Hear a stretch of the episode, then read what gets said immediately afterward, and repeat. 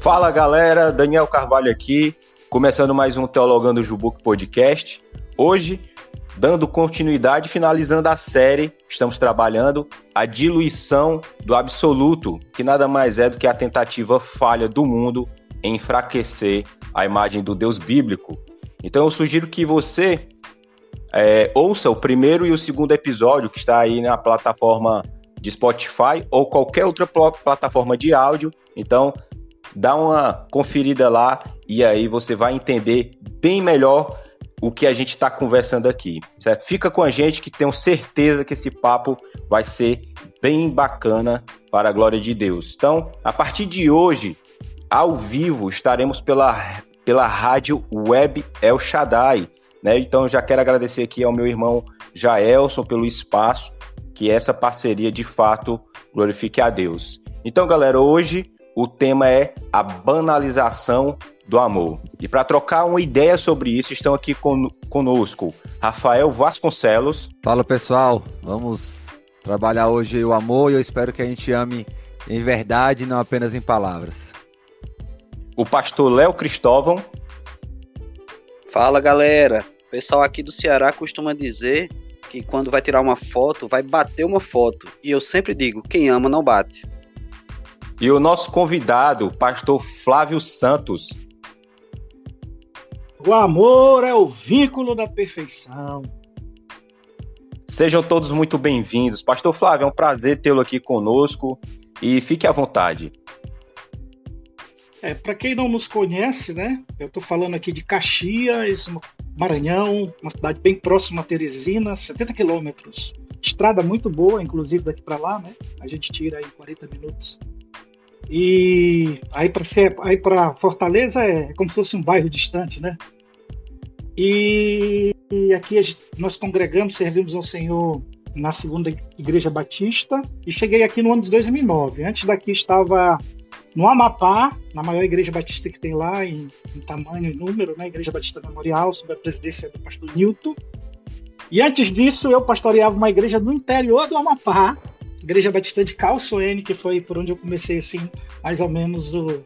Comecei propriamente dito o ministério pastoral numa igreja muito, muito, muito, uma realidade muito, muito... É, até desconhecida pelos brasileiros, mas ali eu pude aprender e, e ser lapidado em muitas coisas. Para quem não sabe, o pastor Flávio, ele esteve conosco no Luzeiros 2021, né, lá na Igreja Batista Alvorecer, onde a gente meditou sobre a lei como revelação de Deus. Inclusive, o pastor Flávio tem um livro que, que carrega esse título, e é um livro muito bom, certo? Realmente bem esclarecedor. A gente aprendeu muito naqueles dois dias. E aí a gente está novamente aqui, né, pastor? É, a, além do. Foi muito bom, eu fiquei com saudade demais daquele. Mesmo com meio a pandemia, tudo deu ali centenas, uma centena, mais de uma centena de jovens, né, no sábado. Sim. E foi muito, muito bom. Além do A Lei como Revelação de Deus, eu também escrevi O Poder Transformador do Evangelho, que é um comentário da carta Filemon, porque a carta Filemon é onde a gente tem mais, por incrível que pareça, é a menor carta paulina, mas é a carta mais pessoal. Né? Eu acredito particularmente que foi escrita de próprio punho, porque é praticamente um bilhete, né? E ele entregou a Filemon para ou para Onésimo entregar em mãos a Filemon, duas pessoas que estavam é, brigados, que simbolizam Deus e a humanidade, né? Então tem muita, muita coisa nessa pequena carta e, sobretudo, o contexto vital da sociedade romana, o que a gente chama de citizen leben, que é, antigamente a gente chamava de visão panorâmica. Então, esta pequena carta, junto com Coríntios, são as cartas que nos dão a melhor perspectiva do convívio social dos dias de Jesus e dos apóstolos. Essa pequena carta, ela traz uma riqueza, né, e o livro trata disso. Eu participei também do Cosmovisão Cristã, a convite do Dr. Vinícius Couto, que é da Igreja do Nazareno, e também escrevi um manual de teologia arminiana, que esse eu disponibilizei gratuitamente, se botar aí no Google Manual de Teologia Arminiana. São 13 artigos, dos quais nove são meus e quatro são de amigos que eu pedi colaboração. Escritores também que já têm livros aí, vários livros publicados. Né? Esse eu disponibilizei gratuitamente mesmo, aí você baixa o PDF na internet. Massa demais. Quem quiser adquirir os livros também é só falar com a gente. Então vamos entrar aqui de fato no tema, Pastor Flávio. Então, assim, é, o amor de fato está banalizado, pastor? Qual é o teu entendimento sobre isso atualmente? O que ocorre, Daniel, é que a gente vive né, a guerra ideológica já há algum tempo, e essa guerra ideológica, né, de visões de mundo, cosmovisões se chocando, ela atingiu semântica, né, o significado das palavras. E como o amor, né, no, em português é uma palavra só, e ela vai desde compaixão, a caridade, a afeição, sexualidade, é, desejos, entendeu? Então as pessoas usam a palavra amor para qualquer tipo de coisa. Isso é uma forma de esvaziar. Como se diz, né? Se significa qualquer coisa, então não significa de fato nada. Entendeu? Então essa batalha ideológica chegou ao campo semântico, ao significado, né? A, o significante, o que aquilo é de fato quer dizer. No grego, é, a gente tem um pouco mais de facilidade, porque existem várias palavras para falar de amor. O grego é mais específico em relacionar o amor familiar, o amor de amizade, o amor de desejo, né? De que faz parte de Deus, o desejo de um homem para uma mulher, de uma mulher para um homem, né? E o amor desinteressado, o amor puro, o amor pleno. Então ele ele ele traz é, palavras diferentes é, para expressar essas diferenças que o nosso português não tem, porque ele tem uma única palavra amor. Então hoje o amor, ele as pessoas falam que é, libidinagem, por exemplo, pecado claramente na Bíblia é, é amor, entendeu? Então há, no meu entendimento, uma banalização em razão do desvirtuamento do significado da palavra amor, entendeu? Como ela botou para abranger, igual como fizeram agora com casamento. Casamento é qualquer coisa. Então, se é qualquer coisa, então na verdade não significa nada, significa aquilo que as pessoas quiserem. É o império do relativismo, né? É, para a introdução, acho que é isso. Entendi. Pastor Léo, qual o teu entendimento em relação à banalização do amor? Pois é, o pastor Flávio já trouxe bem claro aí a maneira como as pessoas vão relativizando, né? E, e, o amor, ela realmente, na sua origem, nas suas aplicações, é uma palavra tão bela, tão maravilhosa, pois somente uma palavra já atinge é, com profundidade os nossos sentimentos, não é?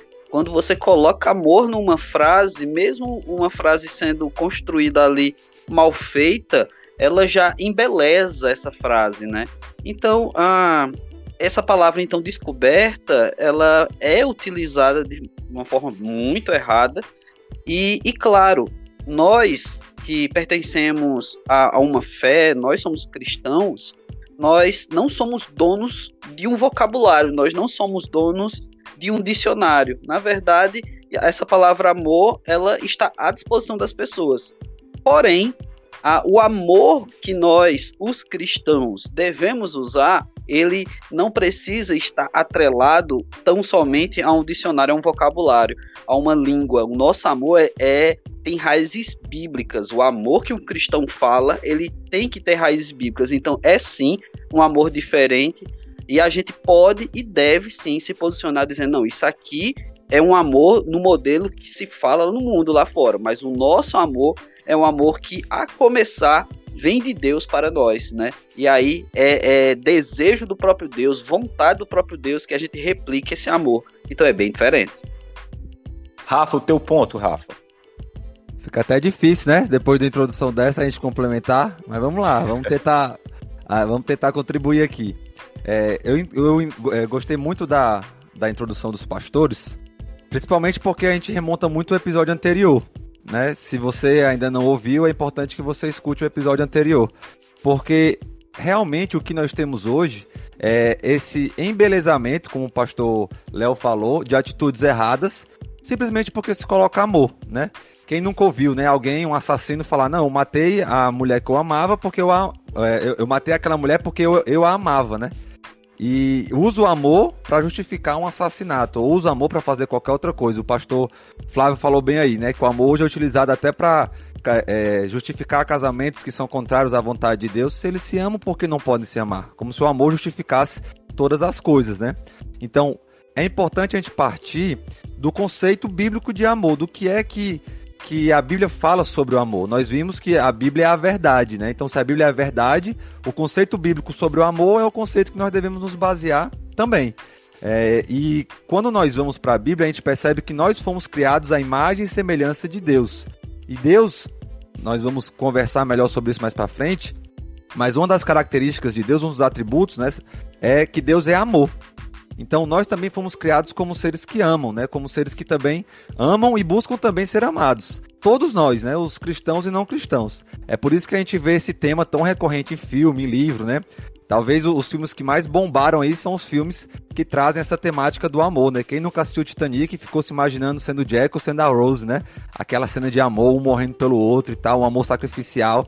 Então o mundo, ele busca esse amor. O problema é que ele busca o amor de forma errada, né? Ele busca preencher esse vazio do amor de forma errada. Então, trazendo de novo o que nós já falamos no episódio anterior, nós precisamos buscar entender o que é esse amor para que a gente possa buscá-lo da forma correta porque senão nós vamos colocar o amor em tudo, e mais uma vez, né, rememorando a introdução do pastor Flávio, se tudo é amor, nada é amor. Então, existe o amor, existe o significado de amor, existem atitudes que derivam desse amor, nós precisamos conhecê-las então para praticar da forma correta. Então aí, é, é, reforçando é, a, a, fala de vocês, principalmente ali, a fala inicial do pastor Flávio, ele falou sobre o significado da, da palavra, semântica e tal, então a gente, lembrando também que no grego há pelo menos aí três, três tipos né, de, de amor. Eu queria saber, pastor Flávio, é, qual é então o amor que está banalizado? Ou se todas, todos os, os significados estão de fato banalizados? Não, o que existe, né, e se pudéssemos dizer assim, é, é uma clara diferença, como o pastor pontuou, entre o amor bíblico e o amor popular, né?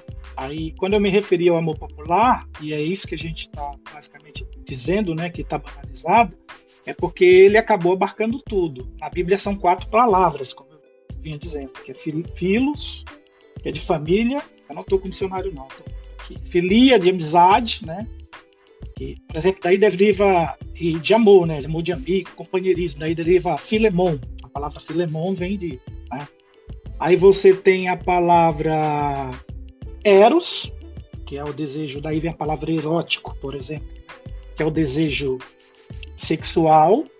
E por fim, o que as pessoas cl classificam como amor divino, mais claro, né? Que é o ágape, que seria o amor sacrificial e sem interesse.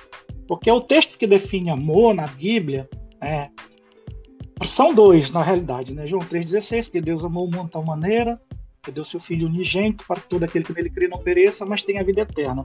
E também, é, 1 Coríntios 13, que diz ainda que eu falasse a língua dos homens e dos anjos, sem amor nada seria. O pessoal canta aí Renato Russo, Renato Russo citou Camões, mas essas palavras são do apóstolo Paulo.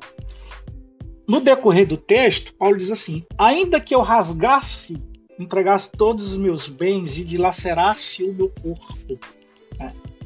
Sem amor, isso seria como um símbolo que retine um metal, uma lata que bate. É, algumas traduções, ou como N.T. Wright, alguns estudiosos, acham que esse texto se refere diretamente ao orgulho, ainda que eu fizesse essas coisas baseadas em orgulho. Ou seja, o que, que ele quer dizer?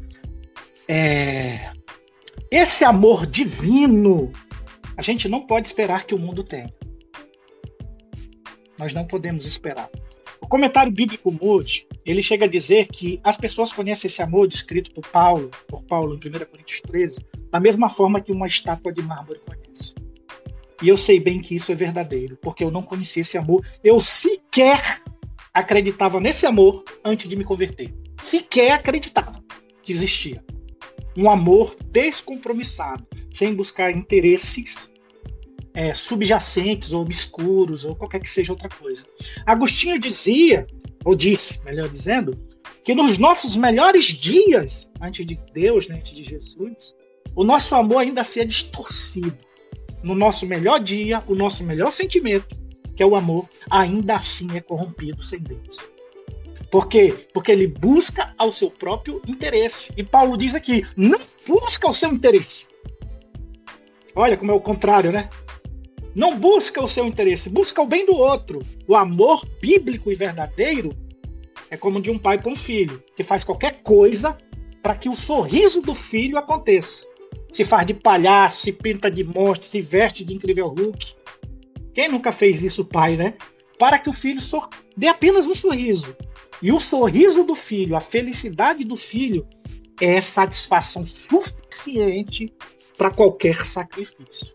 Então, o amor de filho, o amor de Deus, por isso que ele é comparado como o pai, né? Que o pai cuida, o pai provê, o pai tá do lado, o pai faz qualquer coisa para legar o filho, o pai carrega, o pai diz eu tô contigo, o pai diz assim vai que eu garanto que tu vai conseguir, entendeu? E é por isso que a gente precisa distinguir este, é, é, pelo menos fazer essa distinção para, para os ouvintes, para as pessoas de modo em geral, e o pastor bem pontuou, que o amor a que a gente se refere mais especificamente é esse ágape, que é o amor de Deus um amor puro, limpo, desinteressado. Por que, é que eu gosto de ti? Porque eu gostei. Não sei, gostei, quero te dar isso aqui de presente. É o favor imerecido. Charis, graça também é traduzida como amor. Carisma. Então, eu quero te dar esse presente. Por quê? A pessoa diz, por quê? Ele, quem não conhece Jesus Cristo e você der um presente para ele, ele vai passar a noite matutando, meu amigo. Por que, que ele me deu esse presente? porque ele não compreende esse amor. E eu entendo isso porque eu também, né, não compreendi. Pastor Léo, é, baseado no que o pastor Flávio acabou de dizer, então a gente pode concluir que o mundo ele ele não consegue experimentar o amor de Deus em sua plenitude é, sem ter Cristo, né? Mas o mundo ele consegue percebê-lo como? Pois é, ah, já como foi mencionado aqui, a questão do sacrifício, né? Paulo vai escrevendo aos Romanos e dentro de um bloco que é uma verdadeira poesia maravilhosa, Paulo vai dizer, isso inclusive já foi musicado também, né? Que nada poderá nos separar do amor de Deus que está em Cristo Jesus, não é? Então, a, a gente tem aí a palavra amor, a gente tem é, relacionado a de quem é esse amor. O amor é de Deus, mas a frase também, o versículo diz que ele está em Cristo Jesus. Então, tudo é Cristo, né? Esse amor, ele vem por causa de Cristo. E é em Cristo que nós descobrimos o real sentido desse amor não é? Então, a gente pode, né, foi mencionado, acho, se não me engano, pelo Rafa aqui, a respeito de Titanic, e eh, você tem ali uma visão de um sacrifício em pró da sobrevivência de uma outra pessoa, visto o enredo do filme, aquilo é feito um, um, por um tipo de amor, né? Por um tipo de dedicação.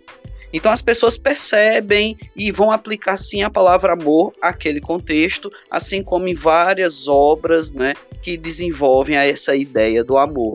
Porém, esse amor de Cristo, esse amor de Deus em Cristo Jesus é reconhecido por aqueles que têm Cristo Jesus pois você sim se torna alvo desse amor ao, ao passo de que você aprende a desenvolver também esse amor, porque é o próprio Deus que coloca em nós esse desejo e, e esse conhecimento é, é, também no mundo e na perspectiva espiritual. Então acontece que as pessoas, vamos dizer, de pessoas que ainda não conheceram a Cristo Jesus, elas podem perceber, elas conhecem a história de um homem na cruz, né?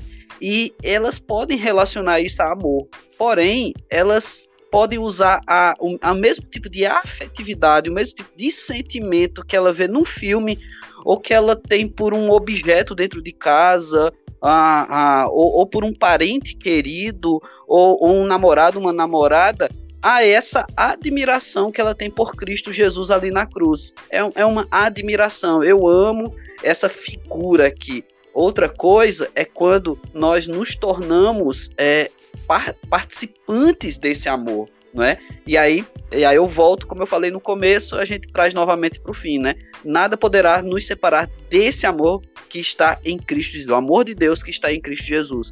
E uma vez, então, conectados a esse amor, aí não tem nada que segure, né? Nada pode separar. É um amor poderoso. O amor de Deus, ele, ele tem essa, essa figura muito clara. O amor pelas coisas, pelas pessoas, a gente perde, né? A, quando a gente vai amadurecendo, a gente começa a gostar de outras coisas. Eu tenho certeza que os nossos amigos aqui, quando lembram da adolescência, talvez tenha uma coisa ou outra que você gostava tanto, você dizia até que amava, mas que você hoje tem vergonha de reconhecer. Talvez um estilo musical, uma maneira de se vestir, não é? E quando a gente amadurece, a gente diz, rapaz, aquilo ali não, não, realmente não era um amor, né? Eu gostava, era legal, mas eu tenho vergonha. Pois é, Porém, o amor de Deus nada separa. Então, são aspectos diferentes, mas apenas respondendo, Daniel, é realmente esse amor ele pode ser percebido, mas para ser vivido apenas aqueles que estão em Cristo Jesus. Deixa, ah, Daniel. Fala, pode complementar, me, Fábio. Você me permite? Romanos 5:8 diz: "Mas Deus dá prova do seu amor quando Cristo morreu por nós, sendo nós ainda pecadores. Uma coisa, aí complementando aí a fala do pastor, muito boa, é, é o Jack morrer pela amada. Outra coisa é morrer por seus inimigos. É uma coisa totalmente diferente. E sobre a, a banalização do amor, né, que é o tema, e aí é que é a, a diferença é, significativa e essencial, né, que eu acho que a gente deve frisar aqui. Wesley gostava dessa expressão, amor santo, John Wesley. O pastor Paul Washer também diz que ah, o que faz mais, o que causa mais receio nele é que Deus é santo. Então, o amor santo de Deus, ele é colocado na figura do casamento, na união. Lembra que eu falei de quatro palavras? Isso aqui é muito importante a gente, a gente lembrar. Eu falei de amor de amizade, amor de companheirismo, né? amor de interesse sexual, de relacionamento, e o amor desinteressado ou sacrificial, que é esse que o pastor vem destacando. O reverendo Ravi Zacarias, saudoso, ele diz que só há uma instituição terrena ou natural, né, humana, que comporta o amor em sua plenitude que é o casamento. Por isso que Cristo é o, e a igreja é o noivo e a noiva. Por isso que Hebreus diz é honrado, venerado entre todos seja o matrimônio. Porque o matrimônio tem companheirismo, tem amizade, tem interesse sexual e tem um amor desapegado.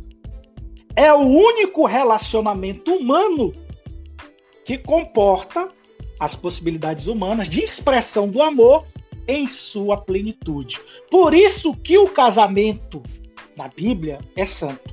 E toda expressão, digamos assim, amorosa, agora em termos gerais, que se desalinha com a santidade de Deus, o casamento bíblico, é pecado e desonra a Deus. A gente vai se aprofundar nessa, é, nessa percepção do mundo é, que o mundo tem, tem, né, enxerga como um amor. Mas antes da gente realmente se aprofundar e focar nisso, queria saber do Rafa. Rafa, então a gente, a gente entende que o mundo ele percebe, certo? Percebe esse amor. A partir daí, ele entende esse amor de forma errada ou ele de fato não quer entender? Bom, eu acredito, e aí já corroborando com a fala dos pastores, inclusive eu tinha aberto esse texto, viu, pastor Flávio? Ainda bem que o senhor leu, vai poupar aqui minha voz, Romanos 5, versículo 8, né? O amor de Deus, ele está presente ainda quando nós éramos pecadores, né? Então, assim, existe. O, o pastor é, dividiu aí as quatro palavras, né? Mas se a gente quiser simplificar, a gente pode dizer que existe um amor que é vivido apenas pelos cristãos, e esse amor que Deus derrama entre é, para os justos e injustos, né? Esse amor que ele faz é, nascer o, o sol para justos e injustos e tal. Mas essa, esse amor vivenciado apenas pelos cristãos é aquele amor lá de 1 João, né, capítulo 4, onde o apóstolo ele vai é, descrever como é que nós vamos agir a partir de sermos amados por Deus. É tão interessante que nós só amamos a Deus até isso, né? Até o amor para Deus, é, por Deus, ele vem do próprio Deus, né? Nós amamos a Deus porque ele nos amou primeiro, 1 João 4,19. Então, assim, não é nada nosso, não é nada que flui é, do nosso coração. Pelo contrário, o nosso coração é um coração pecaminoso, um coração que, na verdade, quer odiar, né? Odiar os inimigos. Aí Jesus vai lá e fala assim: olha, vocês não devem odiar os inimigos, antes vocês devem amar os seus inimigos. O próprio texto de Romanos, capítulo 5, é, vai, vai falar: é muito fácil o Jack morrer pela Rose, porque ele ama a Rose. Agora eu quero ver você morrer pelo seu inimigo, que foi o que Jesus Cristo fez, né? Morreu por justos e morreu também por injustos. É, então, assim, esse amor vivenciado pelo mundo, nós devemos fazer essa diferenciação do amor que só existe dentro da igreja, só existe no coração dos salvos, que é colocado pelo próprio Deus, né? Nós podemos dizer que é como se fosse um amor específico, né? Esse amor que vem junto com a salvação, vem no pacote aí, né? É, da salvação. Então, eu entendo que o mundo, ele deturpa o amor por conta do seu pecado, por conta que não tem esse entendimento.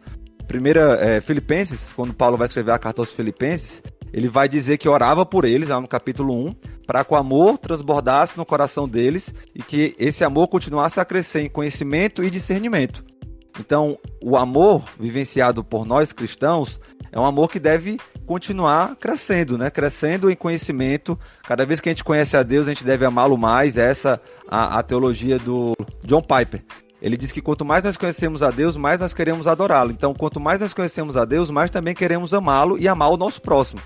Então, esse crescimento e amor está muito atrelado ao conhecimento da palavra né, e do próprio Deus. E ele fala conhecimento e discernimento. Discernimento também para poder entender o que é amor e o que não é. O próprio texto de 1 João 4,19, ele vai dizer que é, nisso nós conhecemos o amor. Não em que nós, nós tenhamos amado a Deus, mas que ele nos amou e enviou o seu Filho como propiciação pelos nossos pecados. Então, mais uma vez, mostrando que o amor vem de Deus, que o amor não é nosso, né? E aí, uma vez que nós entendemos isso, nós vamos amar uns aos outros. Então, eu entendo que o mundo ele deturpa não simplesmente porque ele ah, nós temos aqui um. Alguns sim, obviamente, né? Mas muito também porque eles não têm esse, esse discernimento, eles não têm o Espírito Santo para fazer com que eles discernam, é, que eles possam discernir o que é o certo e o que é o errado, né? O que é a vontade de Deus e o que não é a vontade de Deus, dentro desse aspecto do amor. Mas tem essa essa essa vontade de também não querer entender, Rafa, assim como como o povo antigo, né? Se eu não me engano ali na época de, de Jeremias, que o povo é, não queria ouvir a verdade, mas escolhia os falsos profetas, ah, aqueles lá que a gente quer ouvir, porque eles falam é, coisas que, que nos agradam. Existe isso em relação ao amor hoje? Sem sombra de dúvida. Assim como a gente falou no, no outro episódio, né? Os homens, eles tendem, para satisfazer as suas vontades, eles tendem, a, eles tendem a deturpar a vontade de Deus. E com amor não é diferente, né? Em nome do amor, eles estão fazendo várias atrocidades. E eles só conseguem fazer isso quando eles realmente vão de encontro deliberadamente a esse amor, que é o amor puro, como o pastor falou, o amor santo, o amor que é característico de Deus, né? Que está intrínseco em, em, em, quem Deus é, né? Aquele que não ama não conhece a Deus porque Deus é amor. 1 João 4,8. Então, existe sim esse, essa tentativa deliberada do mundo.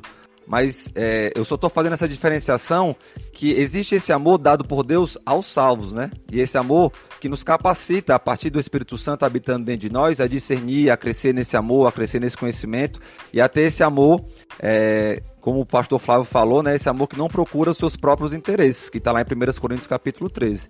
Então é só essa diferenciação, mas obviamente que o pecado no mundo, os ímpios, eles vão tentar de todas as formas vencer Deus, né? Salmo capítulo 2 fala que as nações se unem, todas as nações se unem para poder derrotar Deus, né? Imagina aí o mundo todo se unindo para derrotar Deus. Aí Deus olha para o mundo todo se reunindo para derrotá-lo e começa a rir, né? Porque realmente é algo risível, né? Porque é impossível. Mas o homem tem essa tentativa, né, de querer vencer Deus, de querer deturpar a vontade de Deus, de querer é, que, a, que a verdade de Deus não seja a verdade do mundo. Então existe sim essa, essa tentativa deliberada. Mas nós também, também devemos entender que o nosso amor, o amor cristão, ele é um amor diferente, né? Nós, nós podemos ver ímpios, é, um filho amando seu pai, ainda que seja ímpio, é uma, um marido amando a sua esposa, mas é, é, é um amor dado por Deus a todos. Mas esse amor, é, no, esse amor que é dado ao cristão, ele é um amor diferente, né? Um amor específico. Então a gente pode concluir aqui, entendi o trecho que tu fala sobre que Deus olha as, as nações, todas as nações do mundo, ele é, se rebelando contra o próprio Deus, né? Entendi essa essa essa vibe de, do, do, sorriso, porque realmente não tem nem sentido. Então a gente pode, pode dizer que o amor de Deus é tão grande e o significado desse amor é o seguinte: que Deus ele vê todas essas nações se reunindo ali e em rebelião contra ele, e ele envia o seu filho para salvá-los, né? Salvar o mundo. Então a gente pode ver essa profundidade do que é o amor desinteressado, né? Pastor Flávio, eu queria te perguntar assim, quais são as consequências de vivermos em um mundo que banaliza o amor? A gente já consegue perceber essas consequências e quais são elas? Eu não sei qual, em qual nível está a, a, intencionalidade é, da confusão né, mental, porque eu não sei que nível de domínio. Porque a gente tem o quê? As, as universidades, aqueles, aquelas pessoas que são é, os, os, ícones culturais, musicais, MPB, brasileiros, eles, todos eles defendem, é, ou se não todos, a grande maioria, é, bandeiras é, liberais e relativistas. Né? Então eu não sei até que ponto há um nível de intenção, intencionalidade, de desvirtuamento das palavras, ou se realmente, como o irmão bem pontuou aí, eu perdoe que eu não memorizei o irmão, é, é fruto da cegueira espiritual. Mas com certeza as duas coisas caminham juntos. Né? Tem intencionalidade, eu não sei até que ponto, e tem é, cegueira espiritual. E a tua pergunta mesmo, Daniel, é porque eu não podia deixar de falar isso, é como as consequências, né? A as consequência, consequências, isso, isso. As consequências de vivermos em um mundo que banaliza o amor e se a gente consegue já perceber essas é. consequências. Sim, Jesus, Jesus falou delas, né? Jesus disse que nos últimos tempos o amor de muitos esfriará. Jesus falou delas, né? E disse que pai contra filho, filho contra pai. Você está vendo isso no jornal? Eu vejo direto, né? Você vai ver que é, há uma relativização até mesmo do casamento é, parentesco, que a gente sabe que até biologicamente causa problemas, né? geneticamente é, propicia o, o, aparecimento de doenças, de doenças que poderiam não aparecer quando o casamento entre parentes, e isso é fomentado hoje, eles chamam de tabu do incesto. Quando a pessoa coloca o nome de tabu do incesto, tabu é um conceito sociológico e conceito sociológico pode ser modificado. Então já tem tá uma intenção em chamar de tabu, entendeu? Não é uma norma. No fundo, você começou já com, digamos assim, o sumo, que é o sumo bono, né? o bem supremo, a bondade máxima, a santidade divina. O que as pessoas não querem reconhecer é que há um fumo bono, que há um bem e que as coisas não são relativas. O amor não é relativo, é... embora seja difícil de definir, se você tentar definir o amor aí, se eu pedir para os colegas definirem também, todos nós encontraremos, encontraremos dificuldades em traçar uma definição de um sentimento. Né? Mas eu gosto do Bart, é o Bart que ele diz assim: Deus né, é, transformou o amor, a palavra, de um sentimento, de uma ideia para um ato. Então, amor é o sacrifício de Cristo. Nas palavras de Bart, né? é o que ele fez por nós na cruz. Então, a partir daí, a gente pode passar a definir o que é amor. Aquilo que era uma mera expressão, uma ideia, um... agora é um ato no tempo e no espaço. Né? Então, as consequências são essas, como falei: é a criminalidade, é a falta de compaixão, de empatia, é a, o deixar de ver. Eu gosto muito do Lewis, que no, no Cristianismo Puro e Simples, ele diz assim: olha, o, o mandamento mais difícil que eu, que eu achava, as pessoas logo pensam em, em prostituição, em mentira, outra coisa, né? E o Lewis disse: não, para mim o mais difícil sempre foi amarás ao teu próximo como a ti mesmo. Ele disse: isso para mim parece impossível. É algo completamente impossível. Como é que eu vou amar as pessoas que eu nem conheço? Como eu posso amar? Como eu posso amá-las? E durante muito tempo eu também procurei resposta para isso. Eu, eu digo, rapaz, como é esse amor pelas pessoas que eu nem conheço, né? Logo no começo da caminhada. Aí eu lendo Lewis, ele veio uma boa resposta. Né? Ele disse: não, é aquela inversão de, de pensamento, de paradigma que Jesus fez na teologia ou no pensamento lá oriental. O pensamento dos grandes dos grandes filósofos, dos grandes é, gurus, era não façam aos outros aquilo que você não quer que façam a vocês. Então era negativo e passivo. Não façam, negativo, aos outros aquilo que não querem que faça a vocês, e passivo. Aí Jesus transforma para atividade e positividade. Eles façam ativo aquilo que vocês querem que sejam feitos para com vocês para os outros. Passa para atividade e positividade. Em outras palavras, o que, é que eu quero dizer? Amar ao próximo não é sentir o mesmo desejo, o amor que eu sinto pela minha mãe, o mesmo amor que eu sinto pelo meu filho, pela minha esposa, até pelo meu irmão em Cristo. Mas é eu entender que aquela pessoa é alvo do amor de Deus. E eu fazer como Deus disse, é aquilo que eu quero que aconteça comigo, eu faço para com ele eu olho para ele como objeto do amor de Deus. E se o amor de Deus está em mim, eu também o amo. Entendeu? Como o irmão bem frisou, esse amor não é meu. Eu não conhecia, não sabia, nem nele acreditava. Não conhecia, não sabia, nem nele acreditava. Para ter ideia. Então, mas hoje eu sou capaz de amar um bandido, de amar uma pessoa que cometeu é, um crime, isso não estou dizendo que ele não tem que cumprir pena, não. Comigo vai, por mim, vai para cadeia mesmo. Mas eu sou capaz de amá-lo, de prestar-lhe assistência, de, de suprir uma necessidade, de dar-lhe uma palavra, de dar um abraço. Entendeu? E isso não é um sentimento.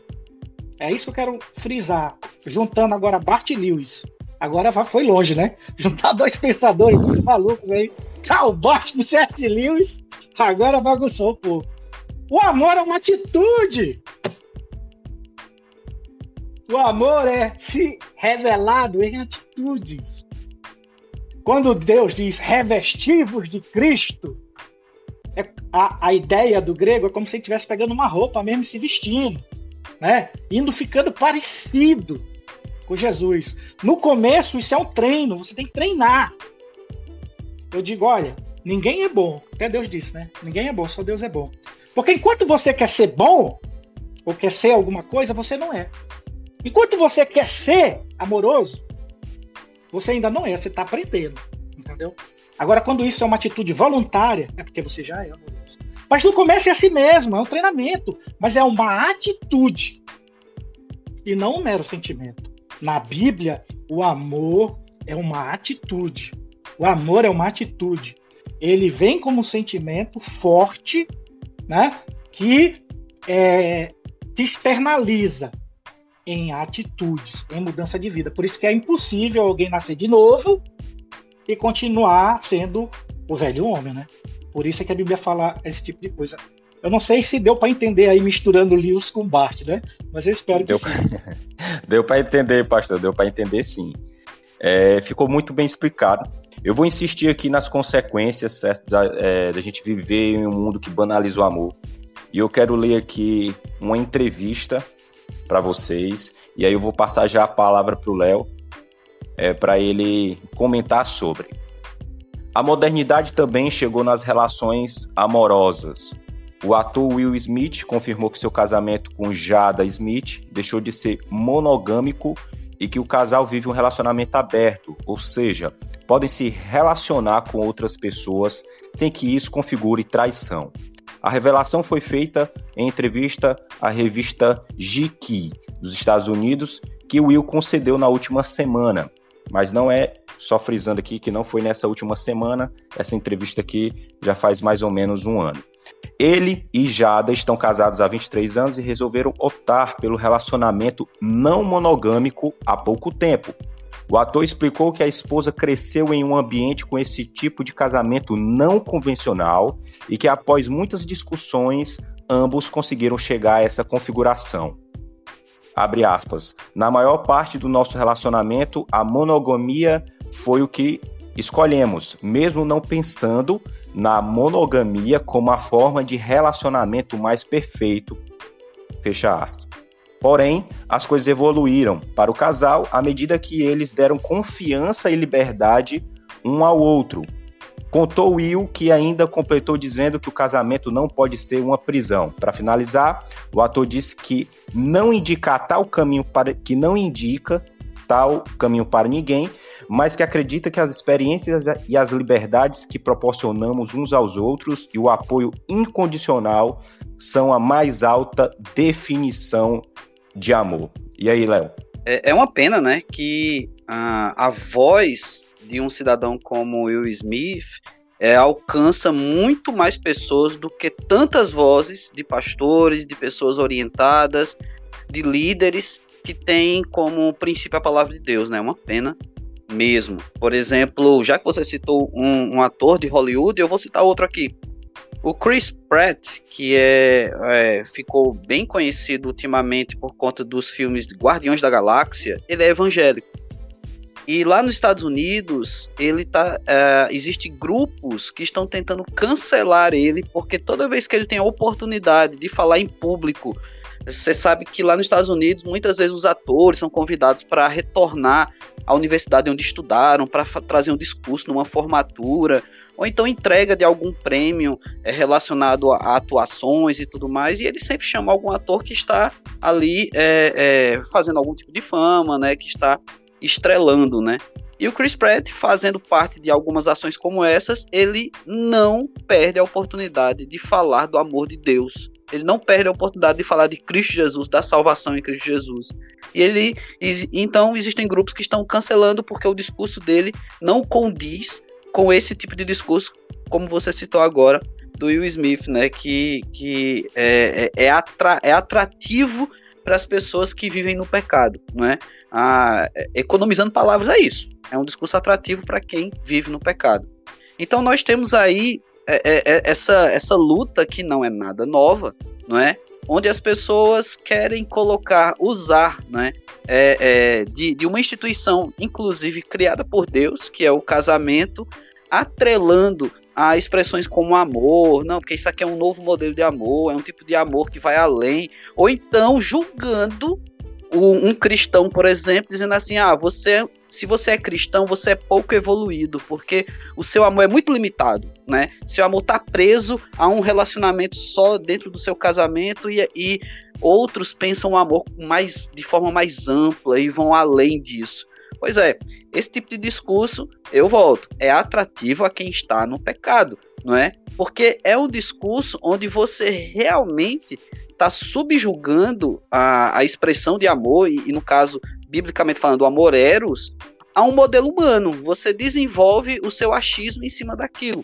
Porque, por exemplo, eu, eu, eu costumo falar que o amor eros, ele é, entre aspas, deixa bem claro essas aspas aqui, ele é um amor egoísta, no sentido de que a, o ágape, o amor estorguê, o amor filéu, não é? é? São amores que você se doa sem esperar nada em troca. Você tem que amar. Você sai de você e vai até o outro, independente que retorne até você.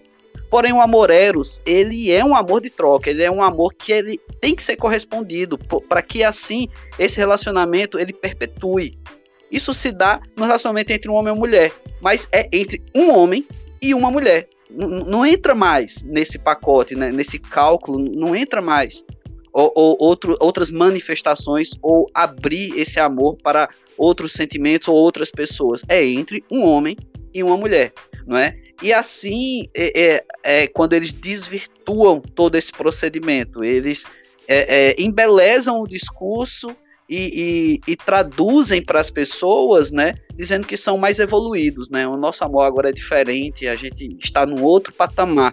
não é? Só que na perspectiva cristã, isso não é evolução. Na verdade, isso é uma involução, né? Eles estão eles estão é, des descendo a evolução, né? E até usando essa palavra evolução mesmo, eles estão abrindo mão né, da humanidade e se tornando cada vez mais animalescos, né? Porque no reino animal que não existe essa, essa coisa do amor, no reino animal eles se relacionam entre si e não existe fidelidade, né? Eles estão ali e, e o cachorro, por exemplo, não se importa se ele está se relacionando com a, a genitora dele. Tá tudo bem pro cachorro, porque ele não tem amor, ele não tem esse sentimento não é? Então, quando o ser humano começa a usar desse discurso para falar que o amor é mais aberto, ele está desumanizando-se, né? Ele está se tornando cada vez mais animal. Rafa, tá contigo. Excelente essa, essa, esse finalzinho da palavra aí do pastor, né? Esse amor é um amor humano, um amor que nós sentimos, né?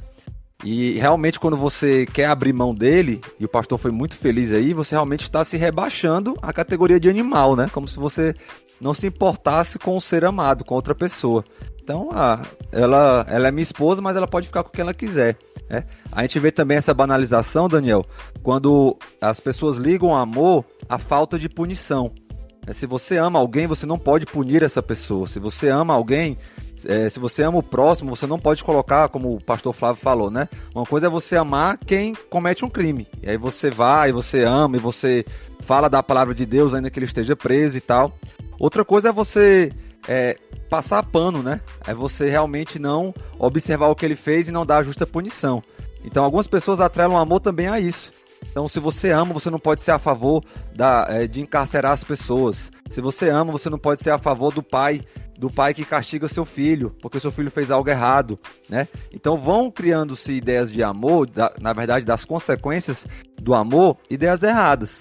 E aí, só corroborando um pouco o que o pastor Flávio falou, quando nós vamos para a Bíblia, nós vamos ver, normalmente, nós vamos ver nos versículos que falam sobre o amor, algo relacionado à atitude. E aí eu também é, corroboro aí, eu faço voz com ele, que amor é atitude, amor está atrelado às ações. Quando o versículo mais conhecido de amor, João 3,16, vai dizer, porque Deus amou o mundo. E amar o mundo ele não para aí, né? Deus amou o mundo, ok, não. Que deu. Então é a atitude, né? Ele deu o seu filho unigênito. Então Deus amou o mundo e deu o seu filho. Então, e João vai, vai dizer lá na primeira carta, né? Esse é o, o maior amor, né? Que Deus se entregou, que Deus deu o seu filho por amor a nós. 1 João 3,18 que eu comecei aqui, o nosso episódio, né? Meus filhinhos, não amemos de palavra, nem de língua, mas por obra e em verdade. Então, amor, mais uma vez, atrelado à ação. 1 Pedro 4,8. Sobretudo, amem-se sinceramente uns aos outros, porque o amor, e aí vem a ação, perdoa muitíssimos pecados. E é por isso que é tão difícil, né? Esse amor. E eu, eu corroboro, foi C.S. Lewis que falou, né? Que era mais difícil, o mandamento mais difícil era amar. Porque amar envolve perdoar muitíssimos pecados. Então, realmente é algo muito difícil você perdoar. Mas nós perdoamos quando nós entendemos o amor de Deus, quando nós conhecemos a Sua palavra e entendemos que existe um perdão maior do que o que nós estamos ali para dispensar, que foi o perdão de Deus para conosco. Provérbios 10, 12. O ódio provoca dissensão, mas o amor cobre todos os pecados. Não no sentido de que você vai passar pano para o pecado, né? Mas que você vai tentar tra tratar aquele pecado com amor de forma que você não é, fira demasiadamente seu irmão, né? Você vai tentar tratar aquele pecado de uma forma que, se possível, fique só entre vocês dois, né? Fica aquele, aquele pecado coberto. Enfim, nós temos Mateus 5,44, 1 João 5,3, Romanos 12, 9 e 10. Sempre o amor estando ligado com uma atitude, sempre o amor estando entrelaçado com algo que nós devemos fazer e não apenas falar. Então, amor, mais do que um, um sentimento, como muitas pessoas falam, né? É demonstração é, na prática daquele amor. É você exteriorizar aquilo que está dentro do seu interior. É você demonstrar por meio de práticas aquilo que você diz amar. Por isso que quando nós olhamos uma atitude dessa como do Will Smith, a gente fala assim, pô, mas não pode ser amor, né? Porque a, a exteriorização desse amor é algo que está é, divergindo do que aquilo que de verdade é o amor. O amor é algo que você deve cuidar, que você. Não é que você é egoísta, né? Mas, por exemplo, quando nós usamos o amor dentro do contexto de casamento, nós sabemos que o casamento é monogâmico. Né? É de acordo com a vontade de Deus. Eu sei que o Estado ele quer trazer outra ideia do casamento, mas o casamento é antes do Estado, né? Então o Estado não pode remodelar o casamento. Pelo contrário, né? O casamento está acima do Estado, a instituição do casamento está acima do Estado porque vem antes. Então o Estado não tem esse poder de remodelar, apesar de que a gente vê aí que ele está tentando. Mas o fato é que a demonstração do amor, a exterior, exteriorização do amor, ela demonstra se aquilo realmente é ou não é amor. E pelo que nós estamos vendo aí no mundo, realmente o amor está sendo banalizado. Porque aquilo que nós sabemos que deve ser fruto do amor não é o que nós vemos no mundo. É, o pai ama seu filho quando ele castiga o seu filho. O mundo diz que não. Que você, o pai ama o filho quando ele deixa o filho fazer o que ele quiser. A gente está vendo uma geração aí de filhos que não foram amados corretamente pelos seus pais e nós estamos vendo aí o que é que está dando. Então, de fato, existe essa banalização e ela está aí escancarada por meio da exteriorização daquilo que, daquilo que eles dizem ser amor, mas que, biblicamente falando, nós sabemos que não é. Flávio, algum ponto sobre tudo isso que foi dito até aqui? Porque está muito bom, eu estou gostando de ouvir. foi bem explicado, né? Foi bem pontuado, de fato. Então a gente viu que amor é atitude, né? Baseado ali em 1 João 3,18, como vocês já, já leram algumas vezes, de fato é atitude, Deus ele, ele espera isso de nós, né? Deus mostra isso agindo quando envia seu filho. Né? 1 João 4,8 diz que Deus é amor, então o amor é uma pessoa, né? é a própria divindade. Então, Pastor Flávio, queria que tu discorresse sobre isso. Se existe uma banalização do amor e Deus é amor, ou seja, amor é uma pessoa, uma pessoa divina, é correto dizer que existe uma banalização do próprio Deus? Rapaz, tu deixa as perguntas para começar mais difícil comigo, é? Assim não vale. Mas vamos lá. Vamos lá, olha só. Por curiosidade, por Jesus Cidência, né? Eu estou escrevendo um livro agora é, sobre a centralidade de Cristo, né? cristocentrismo. E uma das perguntas que eu discorro no livro é onde começa o amor, né? Não, não é uma ideia minha, eu acho que eu já ouvi o, alguns pastores falando também sobre isso, que o amor ele nasce, porque o amor é sempre em relação ao outro. Se você ler Coríntios 13, você vai ele não se irrita, não se soberbece, não quer seu próprio interesse, se alegra com a alegria do outro, né? entende? Então o amor ele é sempre direcionado a um objeto ou a outra pessoa e nunca a si mesmo.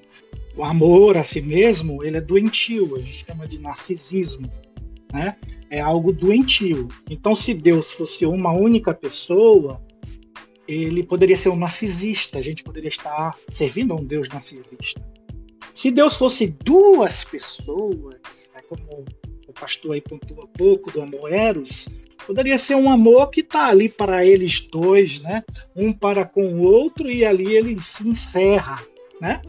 Um relacionamento marido e mulher, por exemplo, como se fosse só a título de comparação, porque a própria Bíblia faz essa comparação de Cristo com a igreja. Mas a Bíblia diz que Deus é três, né? Em um. Ou seja, ele não é narcisista e não é egoísta. Existe uma dança, né? Ou um, um relacionamento amoroso na própria triunidade. Do pai para com o filho, do filho para com o pai, do pai para com o espírito e vice-versa. Então, assim nasce o amor. Então, quando diz, eu, eu já estou aqui dando spoiler do livro, eu digo que se Deus fosse feito de uma substância, que na teologia se chama de hipóstase, né?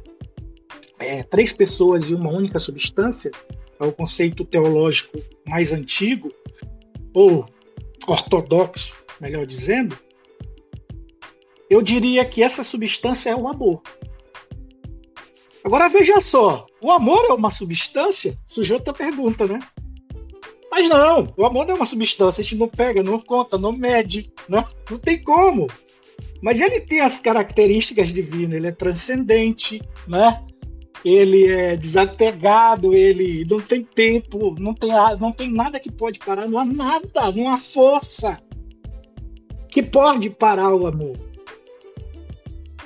Então ele é a expressão, o amor puro de Deus. E qual é a maior expressão de Deus e deste amor? ao longo de toda a história humana? A encarnação de Cristo. De tal maneira.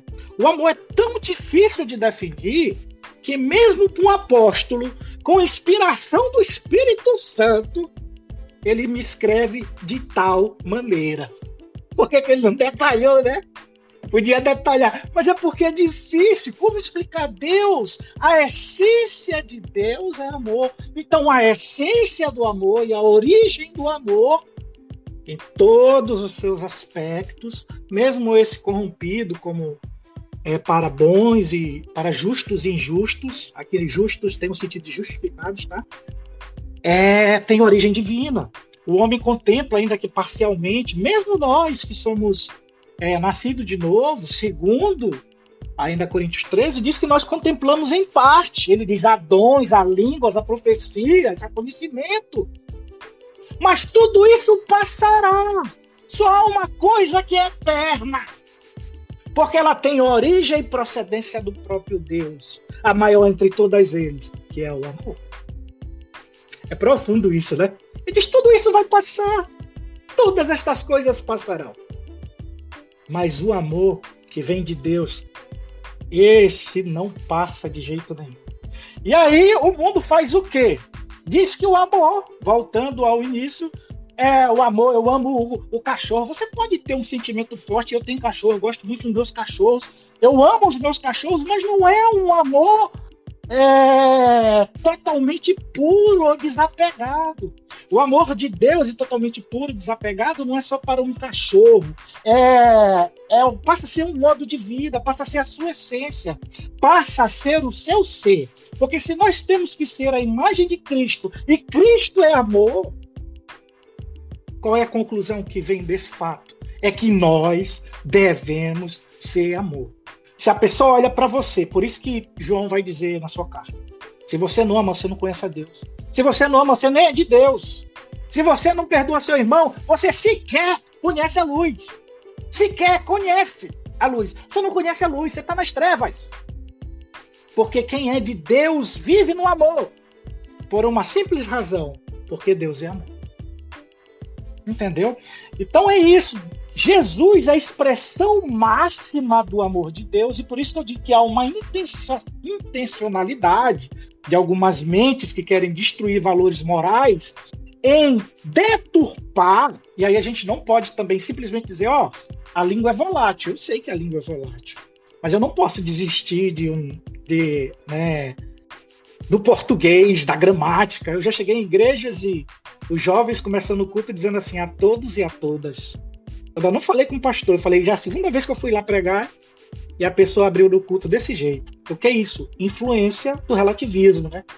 Como o pastor é meu amigo, mas eu não quis reclamar, né? Porque às vezes o pastor pode não gostar. Mas se houver uma terceira vez, eu vou falar com ele. de pastor, chame, esse, chame essa liderança aí, porque não tem esse negócio de a todos e a todos, a todos, a todos. Daqui, daqui a pouco diz a todos, né? Já é fruto desse relativismo e lá da faculdade dela que ela está sendo todos os dias, né, bombardeada por relativismo moral. Que é amor, que é homem, é mulher e essa coisa toda. Então a gente não pode também simplesmente abrir mão. Ah, isso é volátil, então deixa eles lá, o mundo vai. Não. A Bíblia diz que nós temos que ser a luz, lembrar as pessoas. E é por isso que as pessoas vão nos odiar. Ainda diz isso. Por isso que as pessoas vão ter raiva de vocês. Porque quando elas olharem para vocês, e se vocês viverem o amor de fato, vocês vão parecer com Jesus. Aí Jesus diz: assim como me odiaram, se vocês parecem comigo, eles vão odiar vocês também. John Wesley, eu gosto muito de citar assim essas frases legais que eu acho que enriquece, né, a, a, a, o estudo, né? John Wesley, quando não era xingado, ele orava a Deus perguntando onde é que ele estava errando, que ninguém jogou pedra, ninguém xingou, ninguém falou mal dele onde é que ele estava errando, porque ninguém o criticou. Então hoje eu também vejo, dentro da igreja, trazendo agora para nós, é, não estou falando de ninguém, de nenhuma denominação, nenhum pastor, não estou tô pessoalizando, tá? Mas são coisas que eu vejo por aí. Hoje, é, é, esse amor aí do tudo, tudo vale, né? Já chegou ao nosso meio também.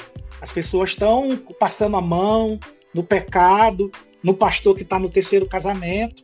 Antigamente separou, saía do ministério. Agora não, o cara tá no terceiro casamento.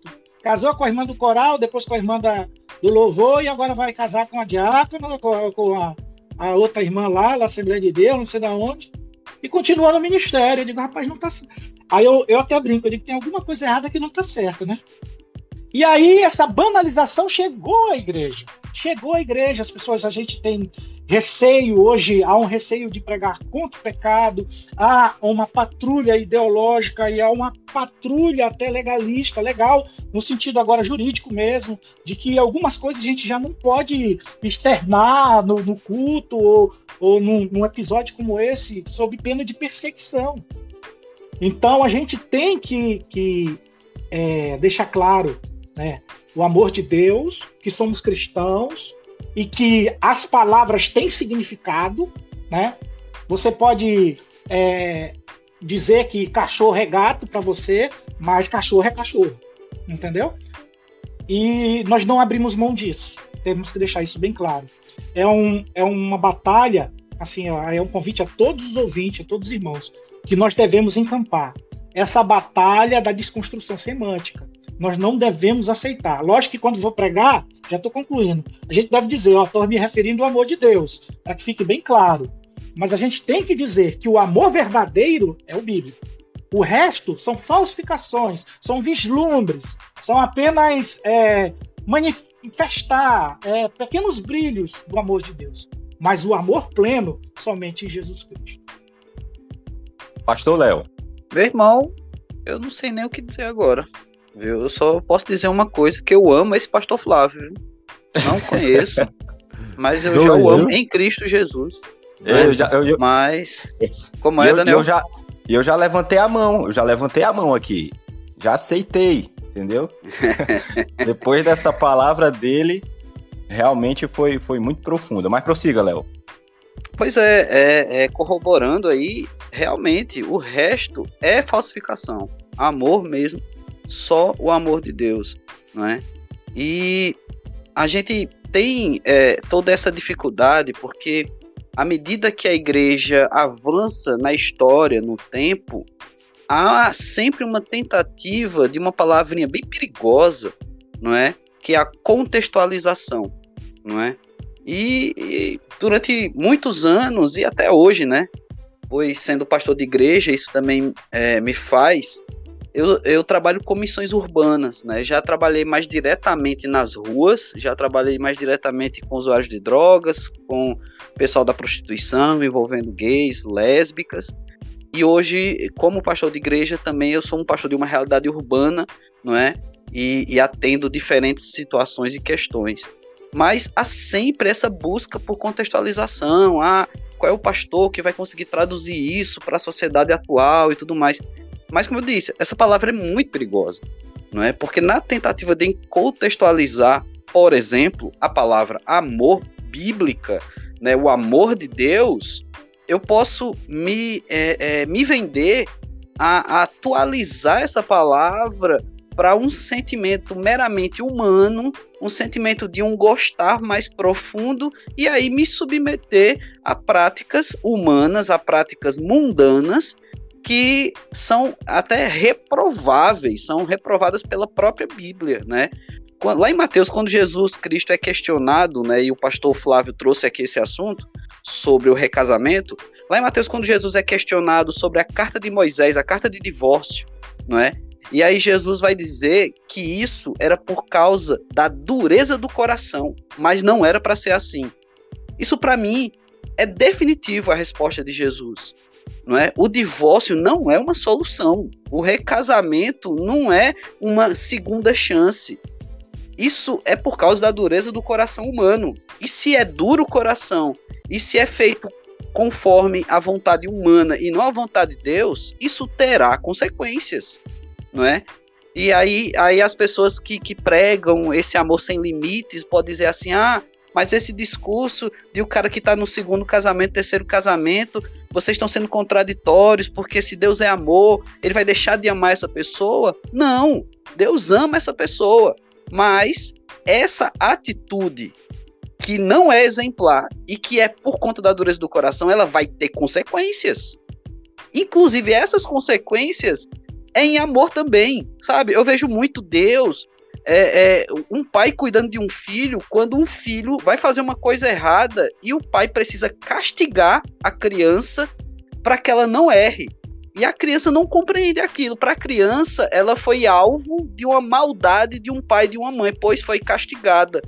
Para o pai e a mãe que são conscientes, ele criou ali um limite para que a criança não erre.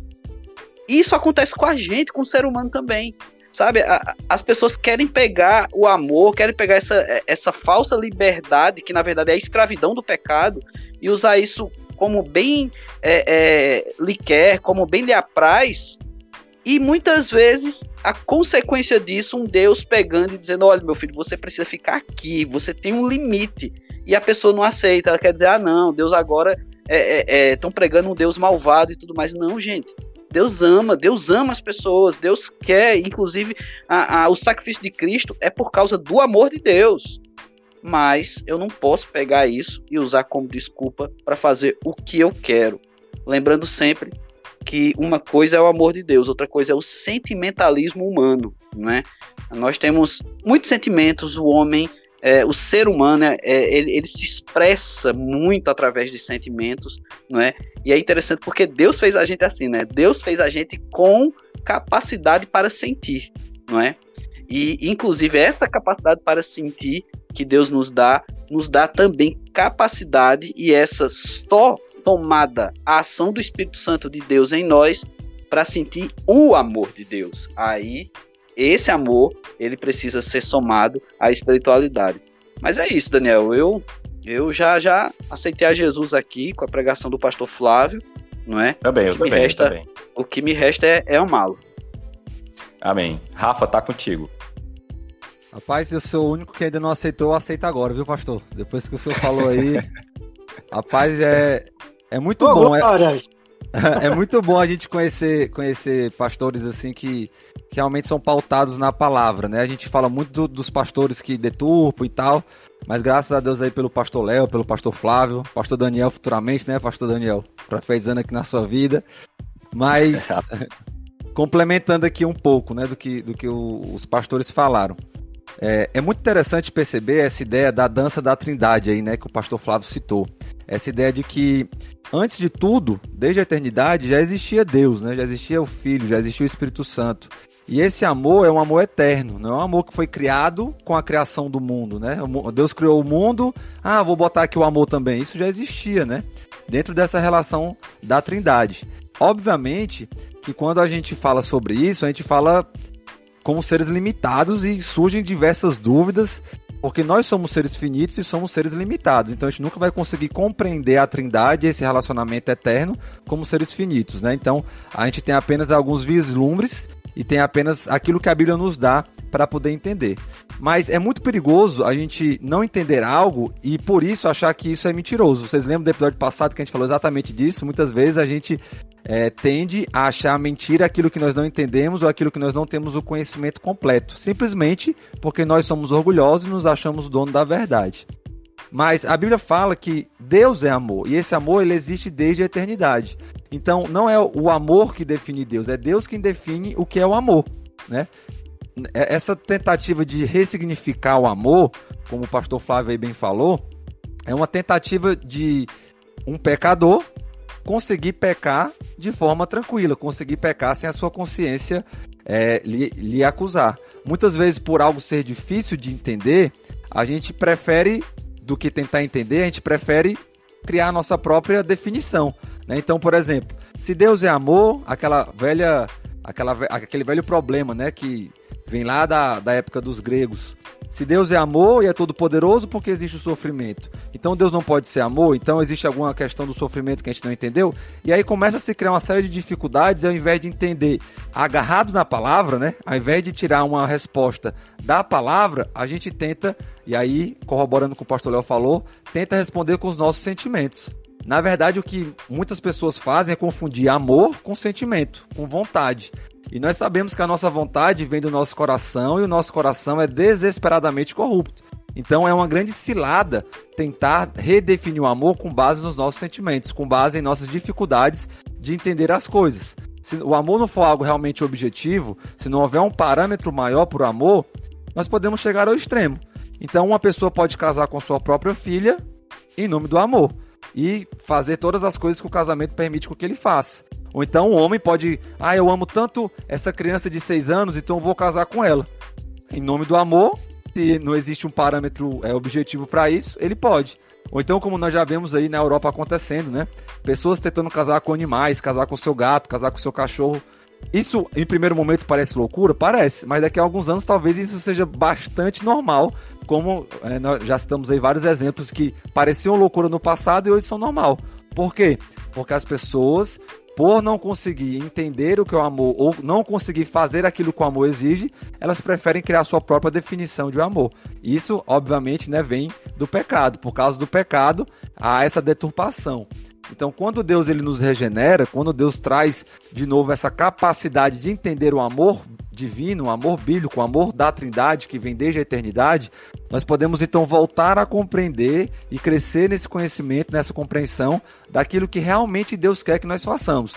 E aí sim, nós vamos começar a ter atitudes que são alimentadas pelo amor. Porque também é importante a gente, é, eu não sei se a gente vai falar isso mais para frente, mas é importante a gente compreender que as nossas atitudes, elas devem ser, elas devem advir do amor né? 1 Coríntios 13 vai deixar isso muito claro. E aí o Paulo vai usar aquelas, aqueles exageros dele, né? Ainda que você falasse a língua dos homens e dos anjos, né? então ainda que você fosse aquela pessoa mais diferente que conseguisse fa falar a língua que nem um homem consegue, se não tiver amor, isso não é nada. Ainda que você consiga dar toda a sua fortuna, que normalmente é o que aquelas pessoas mais se apegam, né? Se você der todo o seu dinheiro para que os pobres possam não mais ser pobres, né? Se, se é que isso é capaz, se é que isso é possível, ainda que você possa dar todo o seu dinheiro, ou seja, fazer algo que ninguém faz, que é quase impossível imaginar alguém fazendo, alguém dar todo o seu dinheiro, se não tiver amor, nada vai valer isso, não vai aproveitar. E ainda que você dê o seu próprio corpo, você deu suas posses, que já é muita coisa. Mas ainda maior do que as suas posses é dar você, você dar o seu próprio corpo. Se você der o seu corpo, aquilo que é mais precioso, a sua própria vida, para ser queimado, se não tiver amor, você vai estar tá morrendo em vão. Então, nós só conseguimos entender isso quando nós conseguimos realmente entender a nossa finitude é, conseguimos entender de onde vem esse amor, que esse amor é eterno, que nós não podemos ressignificá-lo, e a partir também, obviamente, da, do agir do Espírito Santo dentro de nós. Aí nós vamos conseguir, então, cons é, compreender melhor esse amor e agir é, por meio dele e também para ele. A gente vai falar de atitude, vai falar de ação, vai falar sim. É, inclusive, vou falar agora, tá certo? Só que por questão de tempo, a gente vai falar sobre isso nas nossas considerações finais. Então, vamos começar contigo, Rafa, que já está aí nessa pegada. Então, vamos para considerações finais. Aí tu pode já expor essa ideia, essa relação de amor e atitude. Inclusive, a gente pode profetizar também o pastor Rafa, né? Pastor Rafael. Olha aí. Sem aí, dúvida nenhuma. Aí é benção, viu, pastor? Receba. É, receba, receba. Receba em amor. Pois vai Bom, lá, Rafa. É, então, assim, é, essa minha última palavra já foi meio que uma finalização, né? É, eu louvo a Deus porque a gente está trabalhando sobre esses temas. De fato, o amor tem sido bastante banalizado. Nós falamos aí sobre casamento, que talvez seja a área que mais é, tem se batido nessa tecla, né? Mas essa questão também do amor em relação às crianças, a gente está vendo que está crescendo muito, né? Essa ideia de que a pedofilia é só uma doença, a pedofilia é, você não pode prender o pedófilo, você tem que tratar o pedófilo. Enfim, todas essas ideias que estão surgindo que você acha que é um amor que a pessoa está dispensando à outra, mas na verdade não. Na verdade, isso é uma falta de demonstração de amor, né? Então, nós que somos cristãos, e aí eu queria finalizar com isso, né? Com esse, com esse resumo, nós que somos cristãos, nós devemos, primeiro, buscar entender qual é o amor de Deus. Segundo, saber que esse amor vem de Deus e ainda que nós é, discordemos, né? Ainda que a nossa vontade queira discordar, nós precisamos buscar fazer o amor que a Bíblia diz que é o amor. E terceiro, Jesus ele foi interpelado, né? Qual é o maior dos mandamentos? Ele fala: ame ao Senhor teu Deus sobre todas as coisas, com todo o teu entendimento, com toda a tua força, com todo é, o teu coração, e ame ao teu próximo como a ti mesmo. Então, como aquele vídeo do Jonas Madureira, bastante famoso, né? Nós só vamos conseguir amar corretamente as pessoas Nós só vamos conseguir amar corretamente as coisas quando nós seguimos essa sequência. Amamos a Deus e aí amamos ao nosso próximo. Então todas as coisas só vão fazer sentido, nós só vamos conseguir amar as pessoas com sentido quando primeiro nós amamos a Deus. Tudo que foge disso é idolatria. E nós não podemos ser idólatras, né? Porque nós já somos lavados pelo sangue de Cristo. Então eu queria agradecer mais uma vez o convite pela participação. Daniel, Pastor Léo, em especial o Pastor Flávio, né? Que é o convidado aí. É, então eu aprendi muito, realmente é muito bom ouvir e que Deus continue nos abençoando e enchendo nosso coração de amor. Pastor Léo. Muito bem, eu quero ser curto e grosso aqui, né? Eu quero ainda ouvir as considerações do pastor Flávio, mas eu preciso dizer uma coisa aqui, olha, quando se trata de sentimento, a, a gente tem algo muito nosso, né? Assim, a forma como eu me comporto, por exemplo, assistindo um bom filme pode ser diferente da forma como o Daniel se comporta, né?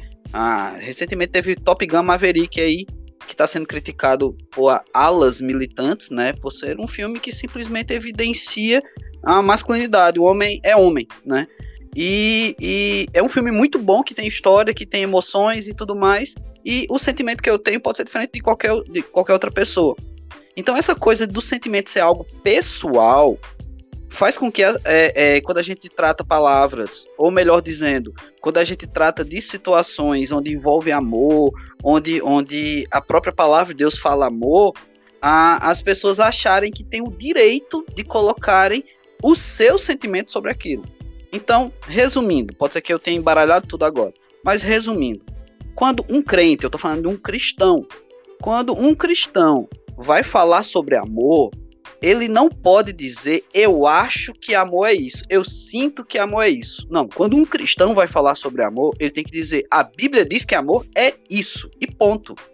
Não é? Porque quando a gente coloca eu sinto, eu acho, aí meu amigo vai estar tá passando pelo teu filtro que é carnal, que é humano e que, conforme o pastor Flávio falou aqui, ele ainda tem influência de toda uma sociedade, de toda uma doutrinação, de vários aspectos da tua criação, se foi boa, se foi ruim. Então, passando por todos esses filtros, sabe lá o que é que vai restar. Então, um cristão, o ele é o que a Bíblia diz. Então, não é o que eu acho, não é o que eu sinto.